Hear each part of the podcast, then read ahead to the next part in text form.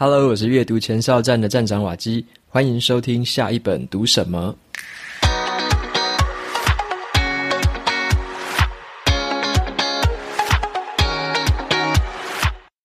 今天要来跟大家分享的这本书，它的书名叫做《大威胁》。大威胁在谈的是未来经济的一些趋势，还有呢，我们身为个人的一些生存法则。那书名顾名思义的就告诉我们说，这个世界呢，在未来哦，会有很多的威胁。那在这本书里面，总共有十个不同的威胁。那在今天的节目里面，我就跟大家分享一下这本书它到底在说什么，然后有哪一些事情值得我们注意的。那么今天这本书呢，有两本的抽奖证书，有兴趣参加的朋友可以到节目资讯栏参考看看。那么本集节目呢，是由 Set Knowledge 知识卫星赞助播出。在过去一直以来啊，我都很建议大家要善用网络的力量，放大自己的影响力。那么经营自媒体呢，就是一种风险很低，但是潜在报酬很高的做法。可是啊，你要经营自媒体，到你能够透过自媒体获利，这两件事情之间，其实有很大的鸿沟。我自己就走过很多的冤枉路，也还有很多不懂的地方。那么现在呢，知名的 YouTuber 艾丽莎莎她推出了一堂课程，叫做《如何透过自媒体赚钱》这堂线上课程。我自己呢是迫不及待哦，想要上完这整堂课，也会想要请我的小编都去上这堂课。那我会这么期待这堂课，主要有三个原因。第一个，前阵子啊，艾丽莎莎她有举办过一个试听课程。我身边有很多的 KOL 朋友们都去上过课，回来之后每个都称赞课程的内容超实用。那第二个，我其实啊就有陆续在关注他的一些状态哦。我发现艾丽莎莎她运用这个自媒体获利的方式真的是很多元，而且又很有成效。再加上她最近围绕着这个课程呢，跟其他的 KOL 拍了很多的合作影片，还有贴文，我就仔细的去拆解她背后的行销手法，真的让我感到很佩服。难怪这堂课程目前已经有超过两万人报名了，超级热卖。第三个啊，就是关于自媒体要如何获利这方面的资讯，其实很不透明。尤其啊，你要跟厂商谈报价的时候啊，该怎么谈呢？艾丽莎莎她就在课程当中会分享说，厂商跟网红是如何谈报价的，也公开了很多业界的秘密。那这个就是我自己超想要去学习的一些谈价格的技巧。那如果啊，你也想要学会自媒体的获利模式，或者说你本身已经有产品了，你想要学会怎么跟网红合作推广的方法，趁现在呢，这个课程还在募资期间，赶紧入手，优惠码跟课程连接都放在节目资讯栏，有兴趣的朋友们欢迎前往参考看看喽。那么接下来呢，我们就回到今天这本书《大威胁》的这个分享。这本书的作者呢，他是纽约大学的经济学家，叫做鲁比尼。他曾经成功的预测了二零零八年的美国次贷风暴，在市场上面大家都叫他是末日博士。那他最近写的这本书呢，就是想要呼吁大家要重视一下现在世界上正在发生的十种不同的这个威胁。那这些威胁呢，会引发史无前例的动荡，还有更混乱的这种危机。书本里面哦，他就先从债务的角度去出发，他就说，为什么现在的债务危机跟以往的债务危机有什么不同？那也因为债务危机的关系，会连带引发出更大的货币还有通膨的危机。而许多的国家呢，在面对这种金融危机的时候，反而会采取一些比较民粹的或比较保护主义的方式，甚至呢是用去全球化的方法来恢复那种旧有的荣光。那这些方法看起来好像很符合民意，可是呢，却会造成未来更严重的动荡，而人民呢是不自觉的。更严重的是什么？这些威胁呢，会再加上一些地缘政治的角力。加上科技会影响到就业，还有气候变迁等三种问题，这些东西加起来会导致一些连锁效应，引爆出极大的危机。作者他就认为说，很多的人呢，其实完全没有察觉这一些背后的危机，甚至是很乐观的会期待说，在新冠疫情之后呢，就会回到原本的工作跟生活。那这样的观念呢，其实是一个很大的误解。接下来呢，我们就先从第一个重点，我们从债务开始来谈。最近呢、大家对这个通货膨胀应该是蛮有感觉的哦，像是食衣住行啊，各种消费都一直在涨价。像我自己也是一样，我每天都要在家煮饭嘛，所以我要出门去采买一些食材，我就真的很明显的感觉到物价的涨幅比起往年呢来得大出许多。然而啊，除了这种通膨之外，如果呢，整个国家的经济状况开始停滞，甚至开始衰退的话，会发生什么情形呢？那就是停滞性的通膨。好，停滞性的通膨就是说，通膨的这个幅度非常的大，可是经济却没有成长，经济反而是衰退的。这种通膨就叫做停滞性的通膨。那你可能会蛮好奇的，就是说，那这种情况在以前有发生过吗？好，还真的有哦，在美国啊，一九七零年代的时候就曾经发生过停滞性的通膨，但是后来呢，好持续的透过一些举债啊，创造一些新的就业机会，再加上这个中国变身成为了这个世界的生产工厂，然后还有一些低利率的环境，在后来呢，这个三十年下来，是世界上最稳定的这个低通膨，而且经济也持续成长的这个时期。可是呢，接下来即将发生的这种停滞性通膨，它的情况就跟以前是不太一样的。像是啊，从二零二二年哦，去年到现在，世界上已经开发的国家呢，他们的经济体的通膨就一直在往上升，而且全球的经济成长脚步已经开始放慢了。大多数的已开发国家的经济体反而很有可能陷入经济衰退。但是这一次哦，又跟一九七零年的情况是不一样的哦。现在呢，公家部门跟一些私人的企业债务的比率已经是大幅的膨胀了。刚刚讲到的一九七零年代，全球的债务跟 GDP 的比例是一比一，但是现在呢，二零二二年底，全球的债务跟 GDP 的比例是三点五比一，等于是成长了这个二点五倍。好，整个膨胀起来了。现在的债务是已经远远的超过以前的那种水准。那再加上现在的各国央行会持续的升息，对于那一些已经负债累累的国家，还有那些负债的企业跟家庭，会造成更大的债务压力。那以前呢，国家呢就是透过这种举债的方式嘛，可能可以化解这种通膨的问题。可是，在不久的将来，就会遇到这个难以解决的问题了，那就是。人口结构也开始发生变化，所以用以前的那一套要来解决现在的问题，或许呢已经行不通了。这个就是要讲的第二个重点了，就是人口结构也开始发生了一些差异。在书本里面就有提到说，有很多新兴的经济体，他们的人口逐渐在老化。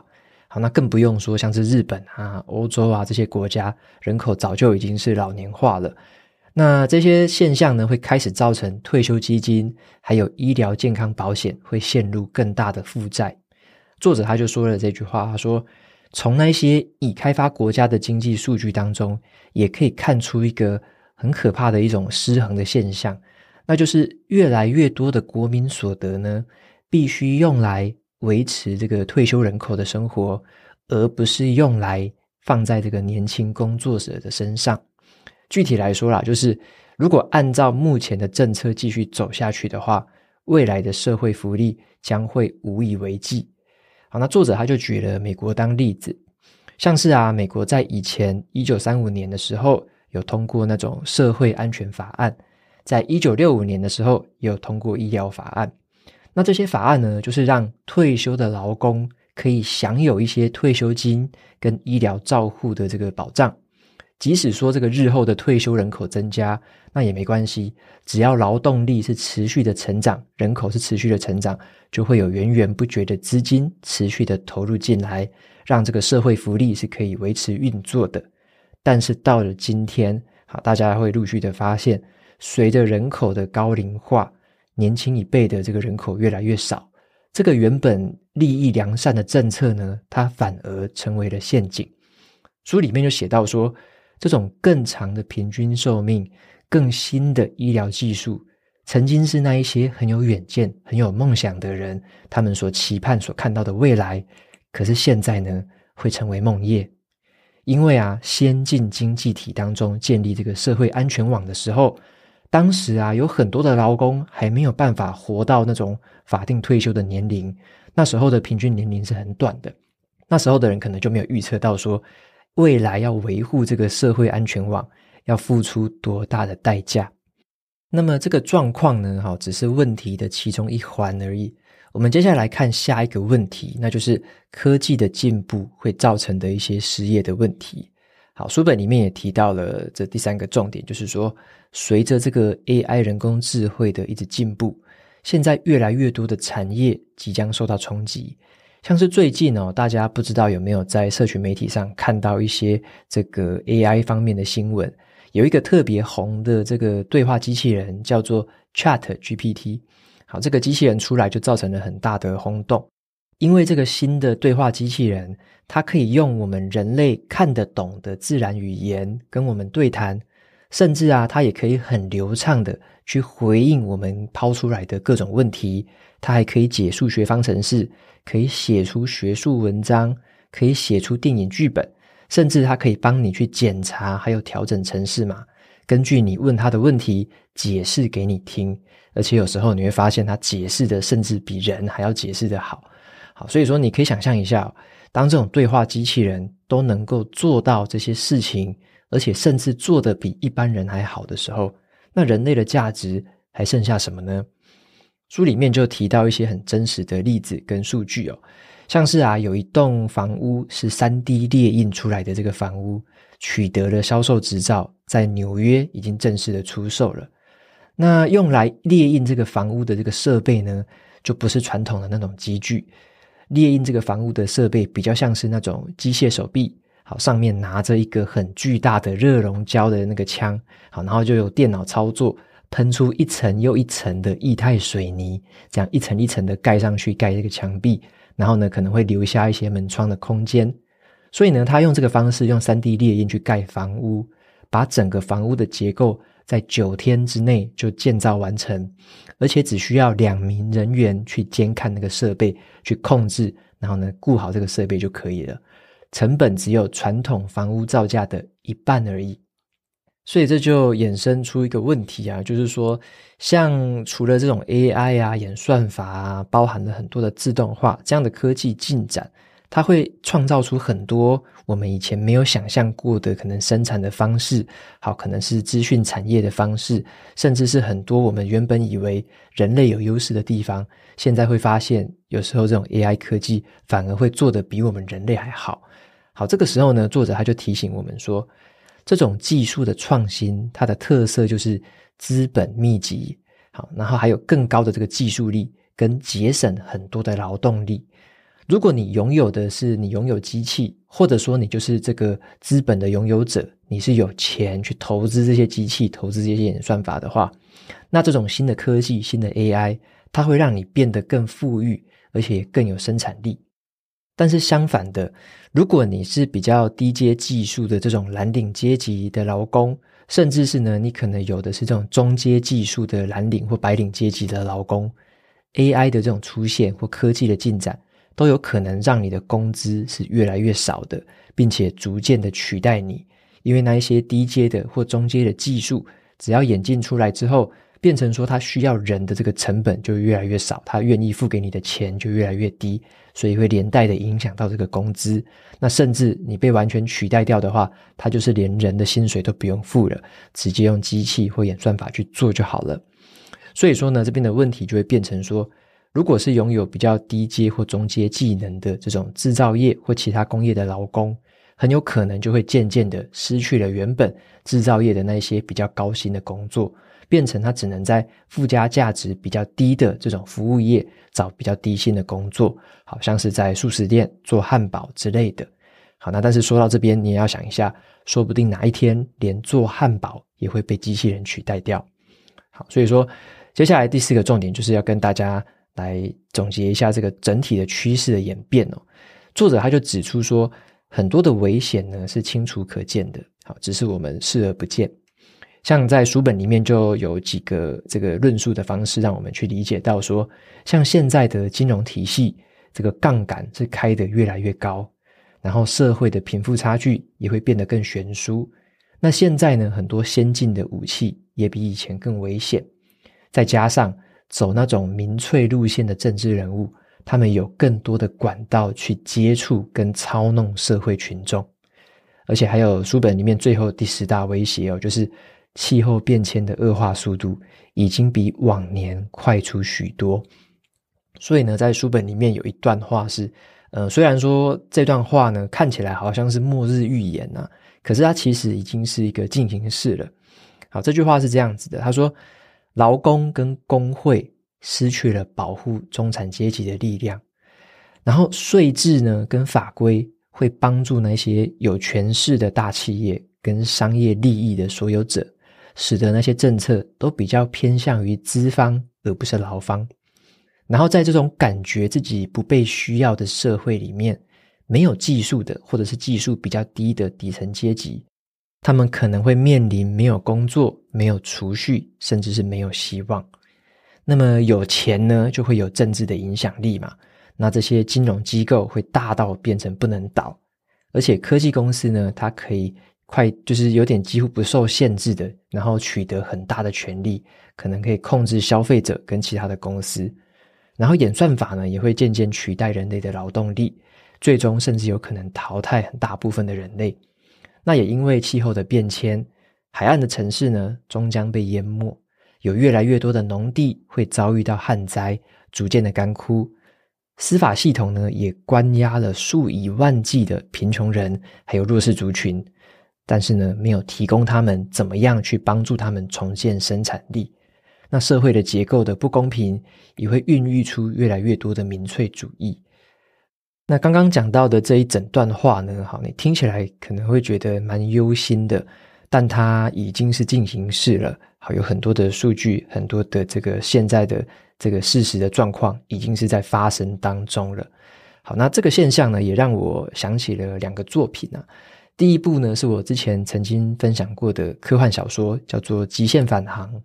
好，那本小说里面呢，就说人类遇到这种生存这个危机的时候啊，各国会齐心协力的一起投入资源，然后遵循着科学家的指示，希望能够共同渡过难关，好，是非常团结的样子。那第二部作品呢，就是那个在去年呢也很红的一部电影，叫做《千万别抬头》。那个电影里面就讲到说，有那个小彗星要撞上地球嘛，结果世界上这个政府的高层跟一些企业的精英，他们反而是对人民含糊其辞，不想要让人民知道真正的真相，好叫大家都不要抬头。那两个作品比较起来，就会发现，诶，第一个作品好像各国之间都会通力合作啊，一起解决问题，听起来很美好哦。那第二部作品呢，哦，听起来有点丑陋。可是，好像有时候第二部作品比较接近真实哦，所以这个也是蛮令人感到感慨的啦。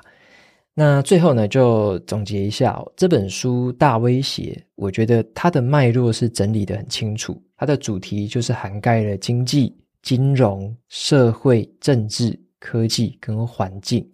它就这样一步一步的引导我们持续的去前进，持续的去认识。让我们去看懂很多即将会发生的一些危机，然后了解这些威胁跟这个背后的一些成因啊，还有它会跟以前不同的差异在哪里？像是前面提到的，一九七零年代跟二零二二年代的债务危机会是不一样的这个方式哦。接下来的走向可能也不会一样。那在这个阅读的过程当中啊，我觉得在读的过程，我觉得没有那么悲观啊，就是。呃，很多人都会说作者很悲观啊，都会说作者是末日博士啊，天天在唱衰这个世界。但是我认为他在做的事情，或者说我认为这本书呈现给我的样貌，它反而是蛮有蛮多的事实根据的一些提醒跟建言。它阐述的就是这个世界上正在发生的事实而已。然而这个事实呢，跟我们心里想的方向可能不太一样。好，所以我们觉得可能不太满意吧，会觉得诶有点难过。那我们比较想要的方向当然是往比较美好的那个方向去嘛。可是会发现，诶事实上好像不是那么一回事哦。所以换一个角度来看的话，我觉得这本书比较像一个提问啊，就是作者他在书里面有这么说：会不会在过去的这七十五年来，只是一个例外的状况，而不是常态呢？会不会过去这七十五年来的稳定跟成长，让我们误会了？我们误以为说未来几十年也会继续这样走下去呢？好，会不会我们已经忘了前一个世纪的一些历史教训？好，所以对于掌权者而言，我觉得这本书的内容它或许很中肯，好，但是它不动听。那对于我们市井小民而言，这本书的内容呢，或许是很真实的。可是会令我们感到有点无力。那作者他就希望说，他自己是能够帮大家敲醒这个警钟，好让大家不要一直按着那个贪睡键持续的睡下去。好，只是我觉得更令人担忧的应该是装睡的人叫不醒啊，人性呢或许才是最大的威胁。那最后就推荐这本书给大家参考看看。如果你要对于刚刚所说的这些议题有一个全面性的了解的话。那这本书，我觉得它涵盖了非常多的，而且蛮深入的一些主题的探讨。好的，推荐给大家。那么最后的话呢，一样来念一下 Apple Podcast 上面的评论。首先是第一位听众，叫做 Miss 零五二五，他说：“启发我的北极星指标，我是大人学 Podcast 的忠实听众。上周听完了瓦基的访谈节目之后，隔天就在书店里面。”左手拿着原本计划要购买的书，右手拿着只工作不上班的自主人生。那最后呢，我拿着右手的这本书籍到柜台，呃，到柜台结账喽。那瓦基的叙事能力很流畅，很清楚，让我花了一整天都能够专心的坐在书桌前面去阅读，不会再分心划手机，还有发呆。那给瓦基按个赞。OK，谢谢 Miss 零五二五的这个留言，那也非常谢谢你对于节目还有对我新书的支持，那也很开心听到你对于新书的肯定，非常谢谢你。那么再来的话是第二位听众，是来自马来西亚听众的这个留言，叫做 Stephen Koo，他说：“来自星星的我，自从遇到离婚之后，是求助无门，到处诉苦却得不到心灵滋养的我。”面对那个黑暗的自己，还有那一个不值得信任的自己，是多么不容易。但自从遇上了瓦基，踏上了这个自我疗愈之旅之后，一边脑补知识，然后呢，一边用更多的可能性跟不一样的观点来看事情，顿时会觉得渐渐活出了人生的希望。那很感谢在最黑暗的时期遇上瓦基，而透过瓦基的说书还有学习。才可以从这个地狱的边缘一步一步的爬上来。谢谢瓦基。OK，非常谢谢 Stephen 的这个留言。然后，嗯，听到这段留言，其实我也是蛮感动的。好，因为呃，当然我没办法去体会到说这个离婚的苦是怎么样的苦，但是很开心你有提到说可以得到不同的观点来看事情。那我觉得这一点是非常重要的。好，就是有时候我们可能用单一的观点，或者说用比较局限的观点，在看事情的时候，可能会在死胡同里面转不出来。但是，我觉得阅读给我最大的启发，就是让我知道说，我们是可以有很多的选择的，有很多不同的观点，甚至是有很多很有智慧的作者们，他们曾经分享过的人生经验，这个东西都可以让我们知道说，我们是有很多可能性的。可以用很多不同的角度去切入，去看待同一件事情。好，那我也很开心，就是这位听众朋友有受到这样的鼓舞，然后呢，从这样子比较可能是比较低潮的状态，持续的可以走出来。那也分享了故事给大家知道，非常谢谢这位听众来自马来西亚听众的留言，谢谢你。那么再来的话是第三位听众，叫做 Packing Walker，他说关于小说的讲解方式。他说喜欢瓦基说书，有一部分的原因是因为声音很好听，很温和，令人感受到很美好。那另一个部分呢，是以收听的方式阅读一本书。对于下班之后呢，双眼都已经过度疲劳，却不甘于放弃新吸收新知的我来说，是非常有效的方式。那这一次介绍了《祈念之术》这本小说，是用不爆雷的方式进行。老实说呢，对于期待的这个收获呢，还有满足感，是有一点点的失望。虽然说能够了解这本书可能想要传递出来的内容，但是比较特别跟好玩的部分，却没有办法感同身受，还是自己要去看书才可以。